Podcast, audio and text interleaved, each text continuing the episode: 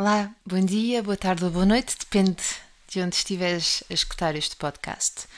Muitos fomos ensinados a não responder, fomos ensinados a calar e na idade adulta até oscilamos entre comportamentos agressivos e outros permissivos ou até passivos. E muitos vemos o conflito como um problema, colocando panos quentes e rematando com pronto, pronto, já passou. Ou então andamos com aquelas situações dias e dias na nossa cabeça, consumindo-nos a tal ponto para depois percebermos que o outro nem sequer sonha que estamos zangados com ele ou temos um problema. Olhar para o conflito com um olhar que não inclua apenas medo, dor, gritos, desavenças e mal-estar é urgente, nomeadamente quando falamos sobre educação.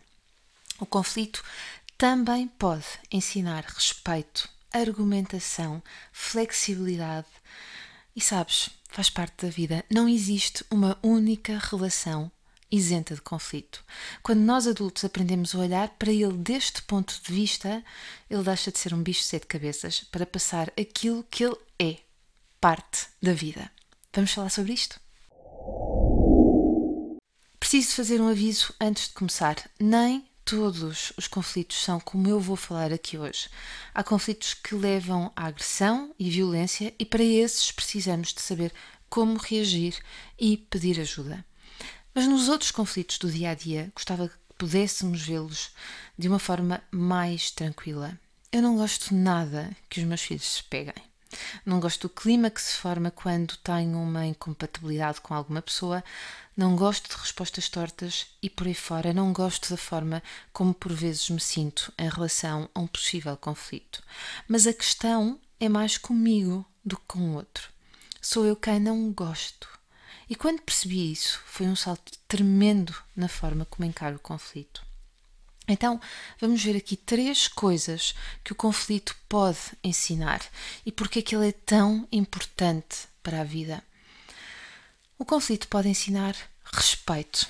Tem essa capacidade de ensinar o respeito por si e pelo outro quando convida o meu filho, por exemplo, a aceitar o não do irmão dele, quando convida, quando nos convida a sairmos de um lugar onde não nos estão a respeitar, ou, ou melhor, dizendo isto em condições onde eu não me estou a sentir respeitada e a pedir ao outro, ou comunicando ao outro, que eu só vou continuar aquela conversa quando, quando houver as condições que eu preciso para, para, para continuar essa conversa. Quando eu peço, por exemplo, uma certa coisa aos meus filhos sem agredir, por exemplo, para que parem de fazer, não sei, barulho. Ou quando lhes peço, isto ensina o meu limite e o meu respeito. Claro que eu tenho que comunicar e saber comunicar tudo isso. Ou quando lhes ensino que fazer queixinhas diz mais daquele que faz essas queixinhas do que quem está a fazer a asneira ou a proibição. O conflito ensina coragem, muita coragem. E a coragem, que tipo de coragem? A coragem de dizermos à pessoa certa, com as palavras certas e sabendo que a comunicação é chave e se aprende. É preciso coragem para dizer que não estamos a gostar, que estamos a gostar mais ou menos, que queremos parar, que mudamos de ideias. Dizer, hum, hum, por exemplo, a um professor professor, será que pode repetir aquilo que acabou de dizer? Não tenho a certeza se entendi. Perante toda a turma. Ou um, fazer essa mesma coisa perante um colega ou mesmo um, um chefe. E é uma forma de coragem e ao mesmo tempo é um, pode ser um conflito interior porque não queremos ver-nos expostos uh, ou colocar-nos tão expostos ao outro. Ao outro. Isso leva-nos diretamente a uma outra aprendizagem que decorre desse conflito e que é o terceiro ponto e que tem que ver com a vulnerabilidade e com a aceitação de que não somos perfeitos. E isso pode causar mais conflito interno, mais raiva e hum, pode nos fazer tornar mais passivos ou até mais agressivos com o outro. Porquê? Porque não estamos a conseguir gerir em condições aquilo que acontece conosco, dentro de nós, em relação não só a todas essas emoções tão violentas que acontecem dentro de nós, mas também que não estão em sintonia com os nossos valores e com os nossos princípios. No entanto, nós podemos todos os dias melhorar um pouco, caso consigamos aceitar este convite e aprender.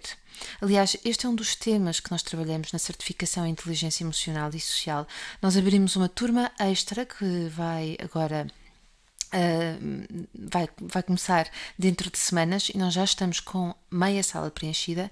Se, esse, se este aqui é o teu momento, se queres vir aprender connosco, então pede-nos mais informações pelo WhatsApp através do 00351 939 043078 ou do secretaria@parentalidadepositiva.com. Claro que todas as informações estão também no site em parentalidadepositiva.com. Para que tudo isto aconteça com os nossos filhos, nós precisamos primeiro de aprender quem é que nós somos em relação ao conflito. Se fugimos dele, se procuramos colaboração, se vamos a ele ou se manipulamos. Quando nós sabemos quem somos em relação ao conflito, temos como alterar o nosso comportamento e, na verdade, fazer com que tenhamos, um, possamos, consigamos dar a resposta mais adequada e a resposta que nos vai trazer, trazer mais benefícios. Porquê? Porque conseguimos ver a situação de outra forma, compreendemos o que é que ali no conflito há sobre nós e há sobre o outro e temos a possibilidade de melhorar. Então, em jeito de resumo, o conflito pode ensinar muita coisa. Entre, entre essas coisas, eu destaco o respeito, a coragem, a vulnerabilidade e a aceitação. Gente boa, já sabes, se gostaste deste podcast, partilha, comenta, vemo-nos na próxima semana.